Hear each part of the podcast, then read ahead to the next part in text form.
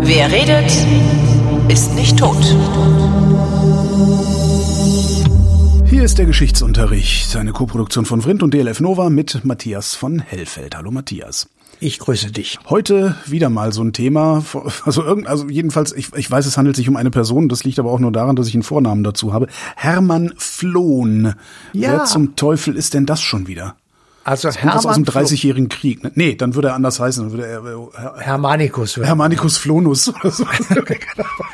ja, also ähm, nein, Hermann Flohn ist ein wirklich ähm, außerordentlich bedeutender deutscher Wissenschaftler, mhm. ein Klimatologe, der vor 25 Jahren verstorben ist und eigentlich unter den Fachleuten auch heute noch in aller Munde ist sozusagen. Mhm.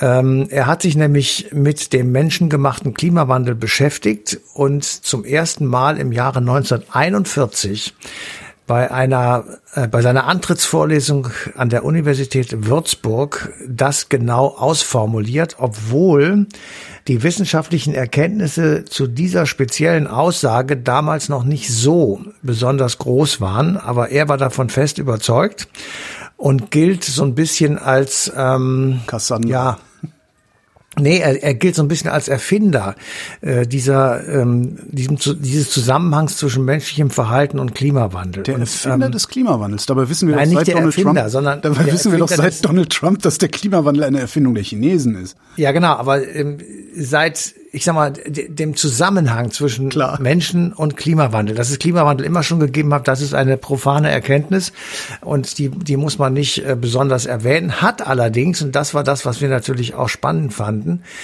äh, früher, also ich sag mal so 17., 18.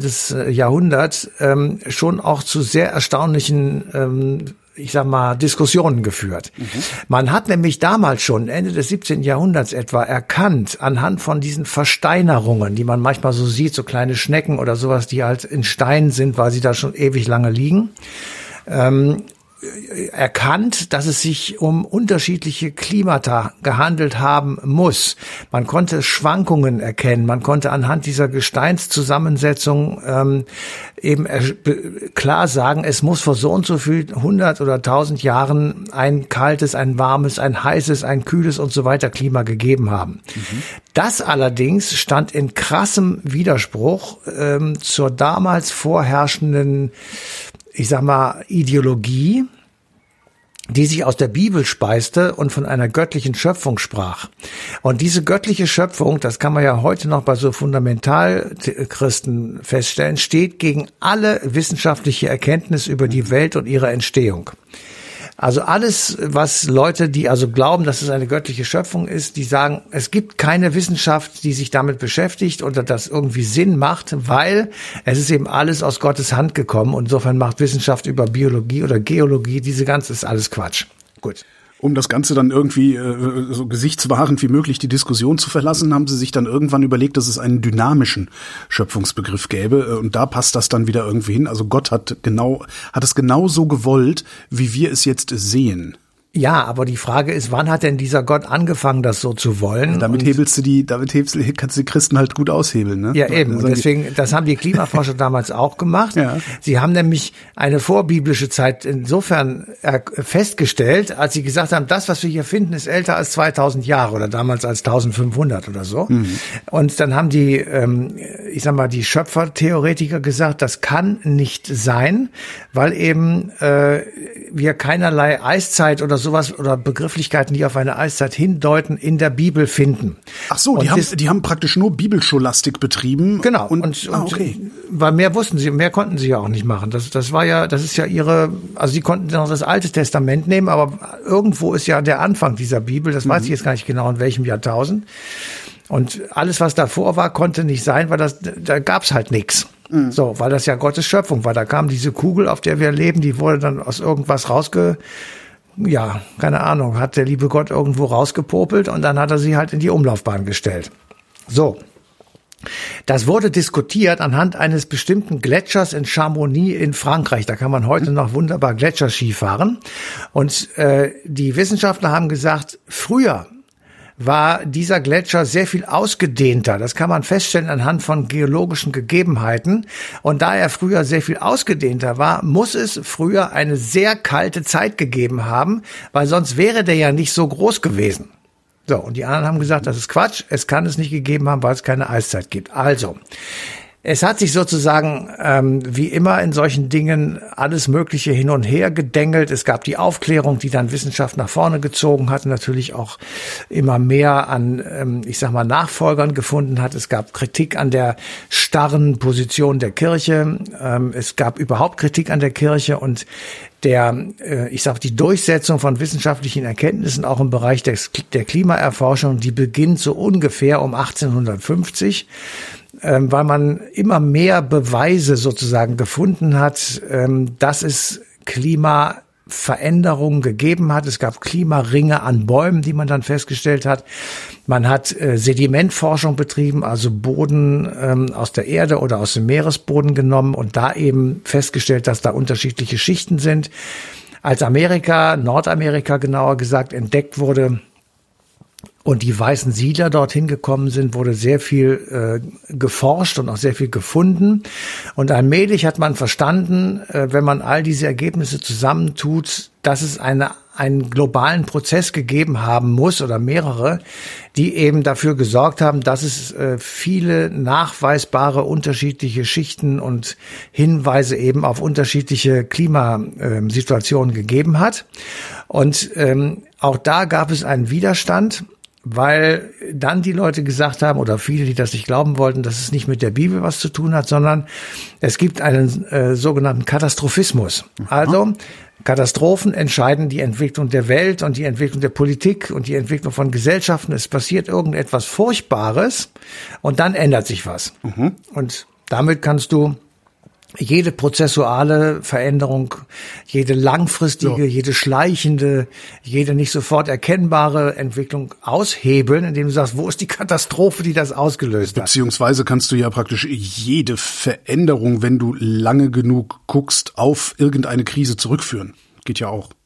Ganz ja, immer sagen, ja, das also hat da alles, angefangen. Also das, äh genau, aber du kannst eben äh, mit, mit dem Hinweis auf eine Katastrophe ist der Mensch raus. Mhm. Ja, du kannst natürlich sagen, die Erfindung des Autos ist eine Katastrophe, also, aber so weit sind die nicht gegangen. Insofern, ähm, es war schon so, Katastrophen waren Erdbeben oder ähm, schwere Unwetter, was weiß ich, also was man so an Katastrophen so haben kann. Und das äh, war eine, längere Diskussion. Und ab 1880 etwa, äh, da kann man sagen, beginnt das, was wir heute als Klimatologie bezeichnen können, also eine wissenschaftliche Beschäftigung mit dem Klima, mit Wärme, mit Kälte, mit Veränderungen. Und das kann man daran festhalten, dass ähm, Sonnenstrahlen und Wärme gemessen wurde. Und da ähm, kommen zwei Menschen ins Spiel, die heute noch äh, jedem von uns geläufig sind, denn, nämlich deren Erkenntnisse oder Hilfsmittel wurden dabei verwendet. Der eine heißt, man glaubt es kaum, Daniel Gabriel Fahrenheit. Und das war ein deutscher Physiker.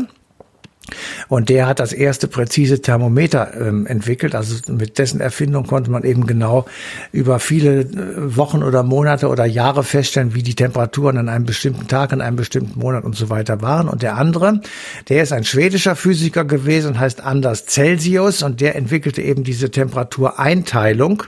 Und beide Messeinheiten gibt es ja heute noch. Fahrenheit wird in den Vereinigten Staaten verwendet und in einigen anderen Ländern und Celsius hier bei uns. Und 1862 gibt es einen englischen Naturwissenschaftler namens John Tyndall. Und jener John Tyndall hat sich die ich sag mal, äh, Hilfsmittel und Erkenntnisse seiner Zeit zunutze gemacht und einen Satz kreiert, der heute noch Gültigkeit hat und der lautet, so wie ein Staudamm ein lokales Anschwellen eines Flusses bewirkt, so erzeugt unsere Atmosphäre die als Barriere für die von der Erde kommende Strahlung wirkt, einen Anstieg der Temperaturen an der Erdoberfläche. Und das ist das, was man heute mit einem normalen Begriff als Treibhauseffekt kommentiert. Also du hast einen, im Prinzip einen nicht sichtbaren Deckel um die Erde herum und der sorgt dafür, dass das, was nach oben geht, wieder nach unten zurückkommt und damit hast du das, was man in einem Treibhaus hat, nämlich so eine schwüle, ja. unnatürliche, etwas muffelige Wärme in der es sich ganz gut leben lässt, so im Prinzip. Aber ich finde das so krass, das ist irgendwie keine 80 Jahre her und das Wort Treibhauseffekt äh, ist äh, ja Common Knowledge eigentlich, ne? Äh, es, ja, es ist ähm, ja, nein, es ist 1862, also 180. 18, oh, oh, ah, 100, okay. Also 160 Jahre. Ähm, aber ähm, der, ja, der Treibhauseffekt ist heute Common Knowledge. Daran sieht man eben auch, wie sehr sich das verändert hat. Ich gebe gleich noch ein Beispiel, was noch viel erstaunlicher ist, ähm, wo man einfach äh, sieht, wir wissen es schon eine ganze Weile und wir brauchen sehr, sehr lange, um es sozusagen in unseren Common Sense hineinzukriegen. Denn auch das, als das also gesagt wurde und gedacht und erkannt wurde, war es noch nicht so, dass man sagt, da hat der Mensch was mit zu tun, sondern es wurde zunächst einmal angenommen, das ist ein, ich sag mal, natürliches, also ein mhm geradezu unvermeidliches Phänomen. Und heute würde man dann sagen, Klimawandel hat es immer schon gegeben, das ist nichts Neues. Das ist Klimawandelleugner. Ja. Genau. Naja, das sind Leute, die sagen, das hat es vor 100 Jahren schon gegeben als Idee. Und damals haben die Leute gesagt, nein, also das, was soll der Mensch damit zu tun haben, wenn es, äh, keine Ahnung, mehr oder weniger Sonne gibt und das Klima sich so oder so verändert. Mhm. Also war am Beginn des 20. Jahrhunderts für die Politik äh, keine Aufforderung gegeben, sich damit in irgendeiner Form zu beschäftigen. Weil man hat gesagt, es ist ein unvermeidliches, weil natürliches Phänomen. Deswegen gibt es keinerlei politische Programme, keinerlei Äußerungen, es gibt keine grüne Partei, es gibt überhaupt nichts, weil man die Erkenntnis hatte oder glaubte zu haben, dass es sinnlos ist, sich gegen natürliche Kreisläufe zu stellen. Mhm. Da muss ich sagen, das ist ja auch sinnlos. Ja, ja wenn es dann ein ähm, natürlicher Kreislauf wäre. Ne? Ja. Ja, eben, wenn es einer wäre, genau. Und äh, der erste, der das tatsächlich in Frage gestellt hat und auch öffentlich ja, öffentlich gesagt hat, war eben jener Hermann Flohn, ähm, der 1941, also mitten im Zweiten Weltkrieg, ähm, äh, eine Professur an der Würzburger Universität antritt und von zum ersten Mal den anthropogenen Klimawandel propagiert, und zwar von Menschen verursacht und von Menschen auch zu stoppen und äh, durch Verhaltensveränderungen zu stoppen und das Ganze bei seiner Antrittsvorlesung 1941. Wie hat denn das Regime darauf reagiert? Gar also, nicht. Gar nicht. Okay. Nein, ja. nein, das wurde einfach nicht ernst genommen. Das ist, mhm. ähm, also wir, wir reden jetzt vom Jahr 1941. Das ist nur tatsächlich erst 80 Jahre her und ähm, das ist, äh, man muss sich mal vorstellen, was in dieser Zeit passiert ist. Ja, wir haben nicht nur den Krieg dann äh, noch zu Ende geführt bis 45, also vier Jahre. Da hatte sowieso kein Mensch in irgendeiner Form einen Kopf dafür, sich um Klimawandel zu kümmern. Das sehen wir ja heute an dem Ukraine-Krieg auch, mhm. wo du einfach sagst, das ist jetzt so dominierend, dass selbst die Grünen sagen, wir müssen länger Kohle verstromen. Ja, das ist, das ist ja völlig aus Absurdistan. Ähm, also wurde da überhaupt nichts drüber gemacht. Und dann wurde auch nach dem Krieg nicht viel ähm, weiter geforscht. Aber, und das ist ähm, sozusagen parasitäre Glücklichkeit, ähm, es wurde ja der Kalte Krieg dann vom Zaum gebrochen und dieser Kalte Krieg bestand unter anderem darin, dass äh, die USA, aber auch die UdSSR, die beiden Big Player dieses Konfliktes, Geld in Forschung gesteckt haben. Und zwar ähm, die Amerikaner zum Beispiel, die wollten wissen, was passiert, wenn man eine Atombombe äh, explodieren lässt. Wie hm. wirkt sich das auf radioaktive Strahlung aus?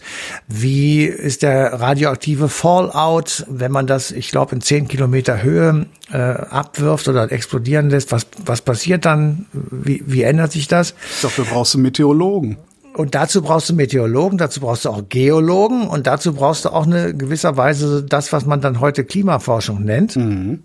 Und deswegen haben die, äh, ich sag mal, die kalten Krieger mit viel Geld in den Taschen die Wissenschaft auf vielen Gebieten angekurbelt, aber unter anderem eben auch hier. Und damit war zum ersten Mal sozusagen ähm, ja die Meteorologie eine akzeptierte Wissenschaft und auch eine wichtige Wissenschaft. Und daraus spaltete sich dann irgendwann äh, jene Gruppe ab, die sich eben nicht so sehr mit den Wetterphänomenen beschäftigt hat, also woher kommen Gewitter und so weiter, sondern mit dem Klima. Und dann dauert es immer noch eine ganze Weile, bis man anfangen konnte, nun wirklich zu sagen, was das eigentlich ist. Und das hatte etwas zu tun mit der Entwicklung des Computers. Weil so ein Computer, den konnte man schön mit Daten füttern. Und der hat dann gerechnet, gerechnet, gerechnet. Und nicht geschwitzt. noch mit, mhm. mit Lochkarten und was auch immer. Und hat den Wissenschaftlern eben äh, eine gewisse Exaktheit in ihren Aussagen äh, vermittelt. Und die erste Aussage, die so Mitte, Anfang, Mitte der 60er Jahre gemacht wurde, war, oh scheiße, es wird wärmer und zwar drastisch. Mhm. Und dann wurde das auch wieder in Frage gestellt, weil fast gleichzeitig man feststellte, dass in den 60ern die weltweite Durchschnittstemperatur drastisch abgenommen hat. Da hat man gesagt, okay, das, dann haben wir einfach so Schwankungen, die sind nicht von langer Dauer und das wird sich dann irgendwie immer weiter ausdengeln. Mhm. Ähm, und äh, wir können jetzt, wir wissen zwar, dass wir so ein bisschen was damit zu tun haben, weil wir natürlich damals auch schon mehr CO2 ausgestoßen haben, als eigentlich gut wäre. Aber äh, dadurch, dass jetzt das Klima wieder runtergeht, äh, kann es nicht so sein, dass wir das sozusagen dauerhaft dann in die Höhe treiben, wenn wir so leben, wie wir leben. Das hat eine ganze Weile lang, ich sag mal so 10, 15 Jahre lang, war das so die, ähm, ja, die, die Mainstream-Meinung. Mhm. Und man kann das auch schön ablesen. Damals hat es auch noch keine grüne Partei gegeben. Damals hat es keine, kein BUND gegeben. All diese Dinge hat es nicht gegeben, weil eben die wissenschaftlichen Erkenntnisse nicht so eindeutig waren. Und das änderte sich Ende der 70er Jahre. Und wir geben gleich in die Show Notes einen Link zu einem kleinen Ausschnitt ähm, aus der ZDF-Mediathek nämlich eine Fernsehsendung mit Heumer von Dittfurt. Heumer ah. von Dittfurt war sowas wie der Herr Lesch äh, der seiner ZDF Zeit heute. Genau. ja, der hat eine wunderbare Wissenschaftssendung gemacht und für ähm, Menschen, die überhaupt keine Ahnung von Naturwissenschaften hatten, hat er also äh, über diese Dinge erzählt und das äh, irgendwie begreiflich gemacht. Und der hat das Thema Klimawandel und zwar menschengemachten Klimawandel aufgenommen und hat in einer so einer Art Tafelzeichnung, also so mit Kreide, ähm, äh, ausgerechnet und vorgestellt, was es bedeutet, wenn sich das Klima so verändert, wie er angenommen hat, ich glaube, um ganz wenige Grad, also 0,3 Grad oder irgendwie sowas. Und dann kam er auf das erstaunliche Ergebnis, dass im Jahr 2050 sich die, das Erdklima um etwa zwei bis drei Prozent oder Grad erhöht haben wird. Und das wiederum, da hat, und da, das ist das, was mich wirklich, wo ich wirklich sagte, das glaube ich jetzt nicht, was der da erzählt. Ähm, er hat exakt gesagt, was passiert. Er mhm. hat gesagt, es wird eine, ein Vorrücken der Wüsten geben, es wird ähm, eine, eine, ein Abschmelzen der Polkappen geben, eine Erhöhung des Wasserspiegels und so weiter und so weiter. Also all das, was wir heute sehen, das Ganze aus dem Jahre 1978. Und jetzt äh, sieht man auch, dass genau in dieser Zeit entstehen die ersten Umweltparteien. Also die Grünen werden später dann, ähm, also ein Jahr oder zwei Jahre später in Karlsruhe als Partei gegründet, aber es gab vorher eben auch schon sehr viele Umweltgruppen, bei denen im Übrigen auch Heumer von Dittfurt mitgemacht hat. Ähm, und erst ab dann kann man wirklich pauschal sagen, äh, ist dieses Thema Klima, Umwelt, Tierschutz, Naturschutz, äh, Bewahrung der Schöpfung, wie man das sehen will, aus welcher Perspektive, egal, sozusagen Thema äh, in der Mitte dieser Gesellschaft. Und das, was der Ditford 78 erzählt, ist nichts anderes als das, was uns die Klimaexperten heute in diesen endlosen Talkshows erzählen. Ja, wir hätten das alles, das, es hätte dieses Jahr in Indien nicht so heiß sein müssen, wie es geworden ist. Ähm wenn wir damals schon auf die Wissenschaftler und Wissenschaftlerinnen gehört hätten. Ne? Genau. Aber es gab eben keine, also man muss jetzt, wir müssen natürlich in der Rückschau, ist das einfach, das sage ich ja schon des Öfteren, mit Chips und Bier am Sofa ist alles einfach. Ähm, damals war es einer oder zwei Wissenschaftler, die das erzählt haben und die solche Statistiken vorgelegt haben. Ähm, damit eine ganze Politik umzubauen, ist erstmal wahrscheinlich zu viel erwartet. Mhm. Dann haben sich die Grünen gegründet, die über viele Dinge sich zerstritten haben am Anfang und nicht so richtig in die Puschen kamen. Also es ist eben auch ein Prozess, bis sich die Gegenbewegung entwickelt. Das muss man einfach akzeptieren. Und naja, insofern mal die, die Gegenbewegung gegen diese wissenschaftliche Erkenntnis. Also man, man es, es gab, gibt ja immer zwei Möglichkeiten. Du sagst, oh, interessantes Ergebnis, da gucke ich jetzt genauer hin und ziehe meine Schlüsse aus. Oder du sagst, interessantes Ergebnis, aber das torpediert mein Geschäftsmodell. Und das ist ja praktisch sofort passiert. Also die, die äh, großen fossilen Industrien, die wissen ja auch schon sehr, sehr lange, was für Folgen die CO2-Emissionen haben äh, und haben aber ja, ich meine, so Heartland Institute äh, in den USA, die weltweit Klimawandelleugner äh, gefördert oder finanziert haben und auch das auch immer noch tun. Also dagegen muss dann halt auch erstmal anstinken. Ne? Als Wissenschaft. Ja, ja. absolut. Äh, das ist ähm, äh, eine, eine Katastrophe sozusagen, die da passiert ist, weil du eben ähm, Du, also bei den, du hattest bei einigen Intellektuellen, da hast du gleich offene Türen, die sagten, jawohl, das ist es. Mhm. Aber bis du dann eben in der Politik ankommst, musst du diesen ganzen, diese ganzen Klippen überwinden. Und ähm, das ist sowas ähnliches wie die äh, Rifle Association in Amerika, die eben einfach, wie auch immer, es jedes Mal schafft, äh, diese, diese verdammten Maschinengewehre jedem, der es will, zu verkaufen und eben Massaker damit sozusagen auslöst. Und insofern äh, war das 1978, 79, 80 eben auch so. Und es hat halt 20, 30 Jahre gedauert, bis die Folgen für jeden Idioten sichtbar sind. Und dann wurde gesagt, okay, es ist doch irgendwas dran. Mhm. So. Und insofern ähm, sind wir jetzt in der anderen Situation und das muss man auch, also ich, also nur kritisieren bringt ja auch nichts.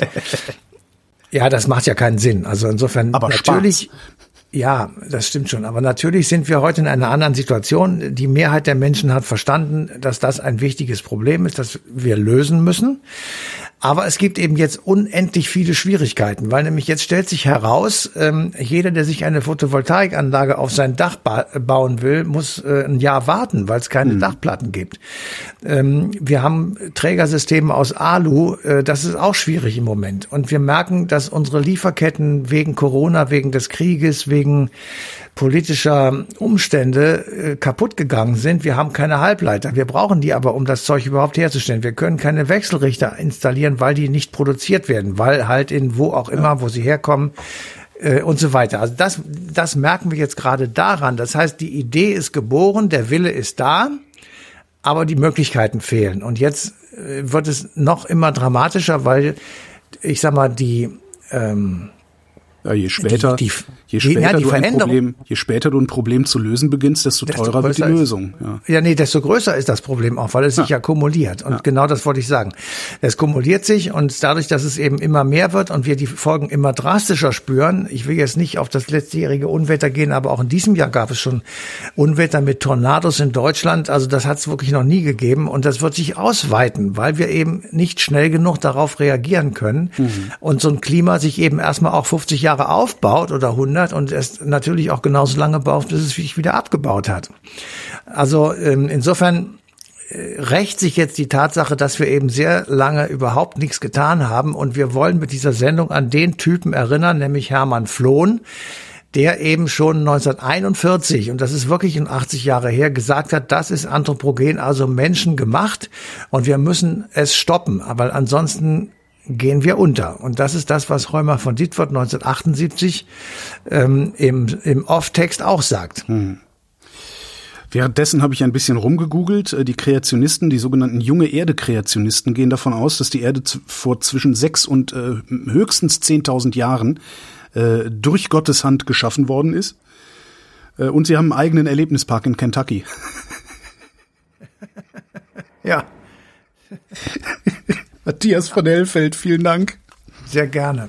Und euch vielen Dank für die Aufmerksamkeit. Die passende Ausgabe Eine Stunde History läuft am 27.06. auf DLF Nova.